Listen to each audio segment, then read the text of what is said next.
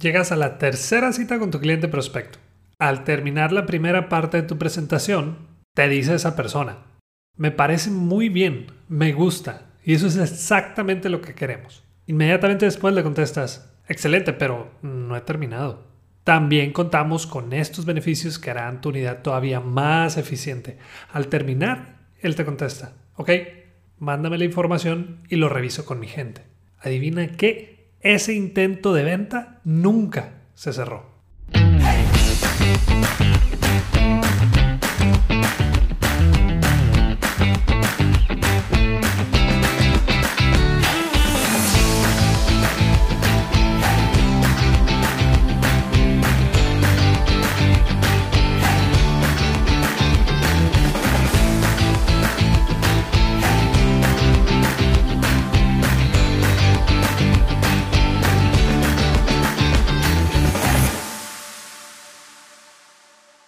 Hola, yo soy Daniel Rodríguez de la Vega y bienvenido al episodio 12, ya llevamos 12 del podcast Bueno, Bonito y Valioso, donde queremos ayudarte a encontrar tu valor en el mercado y que puedas de una vez por todas dejar de competir solo en precio. En esta ocasión voy a tocar un tema que me gusta mucho en lo personal y yo le llamo más allá de la venta. Y aquí quiero hacer un pequeño paréntesis para explicarlo un poquito más detallado. Tal vez no lo has escuchado como tal, pero es prácticamente cuando el cliente nos dice que sí y nosotros seguimos vendiendo o hablando.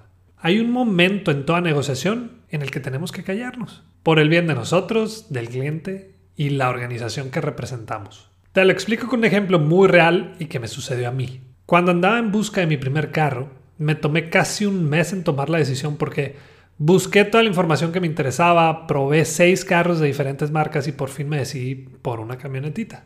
Llego a la agencia y le digo a uno de los vendedores que estaba ahí porque no encontré a la persona que me había atendido antes. Tienes esta camioneta en blanco, ¿verdad? Sí, me dijo. Y yo, es que ya la probé y es la que quiero llevar. Y me contesta, pero ¿a poco ya probaste esta otra? Lo que pasa es que aquella es la que estoy buscando y de hecho ya hasta la probé. Ahí te va, me dice. Prueba esta que yo te digo, hoy en la tarde, y dime qué te parece. Ok, le contesté. Al rato regreso. Contra esquina de ese lugar estaba una agencia Honda. Me bajé porque vi en exhibición un Civic blanco que no lo había visto cuando los visité. Me lo prestaron para darle una vuelta para probarlo y le dije al vendedor, hey, me llevo el blanco que está en exhibición. Excelente, en menos de 15 minutos te lo entregamos. Todo esto sucedió porque aquella persona no supo quedarse callada. En ocasiones me toca acompañar a sus citas de ventas a los vendedores que estoy capacitando. Esta persona iba por su tercera cita con esta empresa y, iba a estar el director general presente. Ya habíamos acordado que el objetivo de esa reunión iba a ser cerrar la venta. A media presentación el director lo interrumpe y le dice, no hay que buscarle más, nos quedamos con ustedes. Y el vendedor le contesta, pero me falta un poquito para terminar. ¿No quiere ver lo demás? Yo estaba enseguida de él y por debajo de la mesa le di una pequeña patada o un pequeño empujón y me metí a la conversación. Excelente decisión, José. Mañana temprano te hacemos llegar la factura y cuenta con nuestro apoyo. Cuando salimos de la reunión, nos subimos al carro, volteé a ver al vendedor y le dije, oye, ¿en qué estabas pensando? ¿Por qué seguiste hablando después de que te dijo que sí? ¿Qué más te podía haber dicho? ¿Que no? O, o que tal vez sería buena idea analizarlo de nuevo. ¿Qué mejor respuesta te puede dar un cliente prospecto que un sí? Ahora, ¿por qué muchas veces seguimos hablando después de que nos dieron el sí? Hay varias razones y aquí las voy a comentar. Primera, nuestro ego no nos lo permite. Queremos demostrar que somos expertos en nuestros productos, que sabemos más que él en cuanto a lo que estamos vendiendo y se lo queremos restregar en su cara. En otras palabras, queremos sentirnos bien o que tenemos el control de la situación. Segundo, porque no supimos leer. Cada vez que tengamos una cita con un cliente prospecto debemos tener muy claro cuál es el objetivo de esta reunión o de esa reunión. En este caso, ya era la tercera cita y habíamos acordado que la meta era cerrar. No había más. Tercero, porque queremos incrementar nuestro ticket promedio con una venta cruzada o una venta hacia arriba. Creo que ya lo comenté en otro episodio, pero venta cruzada es vender un producto complementario a lo que ya adquirió. Una venta hacia arriba es que paguen un poco más por un producto de mayor valor y no es que esté mal hacer eso, pero no podemos llevarlo a cabo con un cliente primerizo. La verdad es que así no se crean relaciones. Y cuarto, una amiga me contó lo siguiente, Daniel, el problema es que también no estamos preparados para escuchar un sí. La mayoría de las capacitaciones en ventas se enfocan en cómo manejar las objeciones de los clientes y muchas veces no estamos preparados para recibir una respuesta positiva. Y tiene mucha razón. En otras palabras, nuestra mente está más preparada para un segundo round.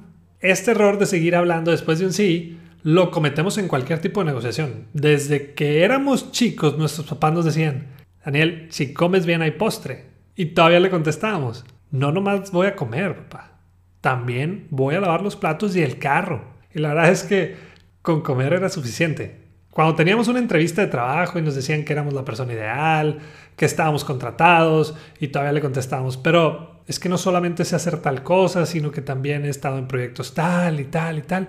Y lo único que logramos con eso es que esa persona dude sobre la decisión que había tomado, que era contratarnos. Hay que tener muy claro que los procesos de venta se han acortado. Hoy en día, como lo dije en unos episodios anteriores, los clientes son más inteligentes, tienen más información a la mano y por lo tanto su poder de decisión es más fuerte que nunca. Así que la próxima vez que recibas un sí en cualquier negociación, la mejor decisión que podemos tomar tal vez sea quedarnos callados.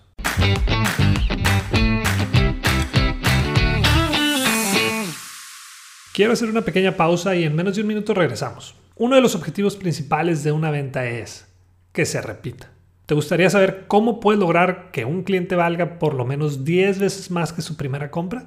Queremos ayudarte a convertir a tus clientes actuales en clientes leales y por eso creamos el taller virtual y en vivo Cliente de por vida. Lo estaremos llevando a cabo los días 23 y 24 de febrero y solo hay 30 lugares disponibles. Así que entra a crecesmx.com, en la sección de Aprendamos, seleccionas el taller y por ser fiel seguidor a nuestro podcast puedes poner el código podcast21, todo en mayúsculas y el número 21 y obtendrás una sorpresa de nuestra parte. Gracias y continuamos. Y ahora sí se viene lo bueno, la sección de preguntas y respuestas. Agradezco mucho a los que me mandaron las suyas y estuvo un poco difícil la selección, pero aquí van las mejores tres.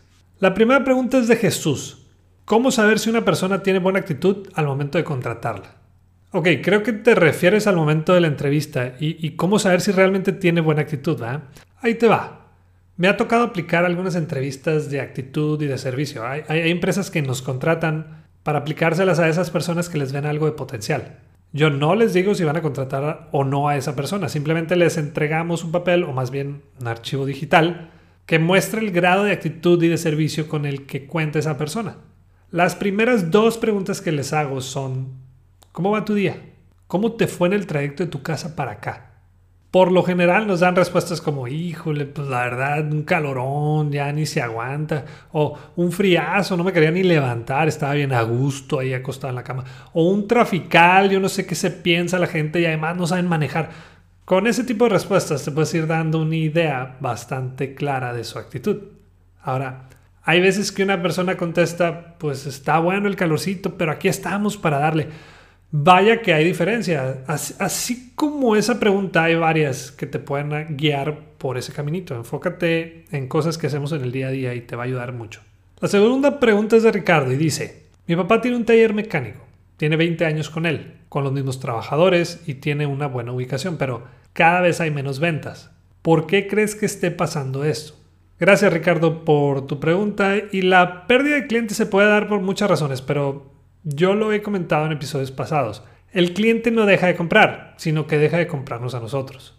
Las razones principales por las que perdemos clientes son porque se mudó, porque otro amigo o conocido puso un lugar similar, porque descubrió otro taller donde hace un mejor trabajo y le queda más cerca, por una gran recomendación que recibió de un conocido, por precio y la más importante, por la actitud de indiferencia de algunos empleados. En el episodio anterior a este, Comenté un poco sobre la recuperación de clientes, pero te lo resumo. Lo primero que hay que hacer es averiguar por qué dejaron de ir con nosotros. Hay una razón, créeme, y la gran mayoría te van a decir la verdad. Tal vez te van a decir, es que en aquel taller vienen por mi carro y lo regresan a mi casa o oficina. O es que allá me hablan poco tiempo antes de que toque el servicio y entonces yo ya me preparo. Es que en aquel taller me muestran las piezas que le van a cambiar y me envían un video mientras lo hacen. Es que en aquel taller respetaron mi garantía y sin ninguna pregunta, solo simplemente lo hicieron. Es que en aquel taller me dan recomendaciones de cómo cuidar mi carro, etc. Toma en cuenta sus comentarios y trabaja en ellos. Te, te lo van a agradecer y tal vez te den una nueva oportunidad. Y la tercera y última pregunta es de Beatriz. Desde hace tres años me dedico al diseño de páginas web, pero tengo un problema. Seguido me pasa cuando me piden una propuesta que la persona me dice, esta es la propuesta de otra empresa y estás más arriba que ellos. El caso es que termino igualando el precio y a veces hasta me bajo todavía un poco más. ¿Cómo le hago para que no me pase eso? Ahí te va Beatriz. En igualdad de condiciones lo único que queda es el precio y es por eso que escuches el tema del regateo. Es decir, si tú ofreces lo mismo, exactamente lo mismo que tu competencia, esa persona se va a decidir por precio. Enfócate en el problema que resuelves, en el dolor de cabeza que le quitarás al trabajar contigo, pero sobre todo en qué ganará contigo. Velo de esta manera. Esa persona ha vivido mucho tiempo sin ti y lo va a seguir haciendo si no le das una razón de peso para que te escoja. Ya lo he dicho y lo vuelvo a repetir. Si quieres cobrar más por tu trabajo, resuelve problemas más complejos.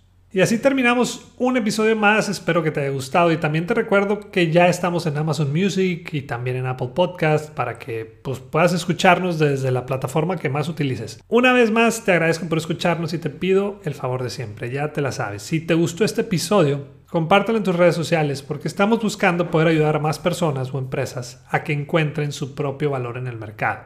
Y la próxima vez que te digan, ¿por qué tan caro? Muéstrate de acuerdo y acepta lo que vales con dignidad y seguridad. Y si quieres saber qué contestar después, no dejes de escuchar bueno, bonito y valioso.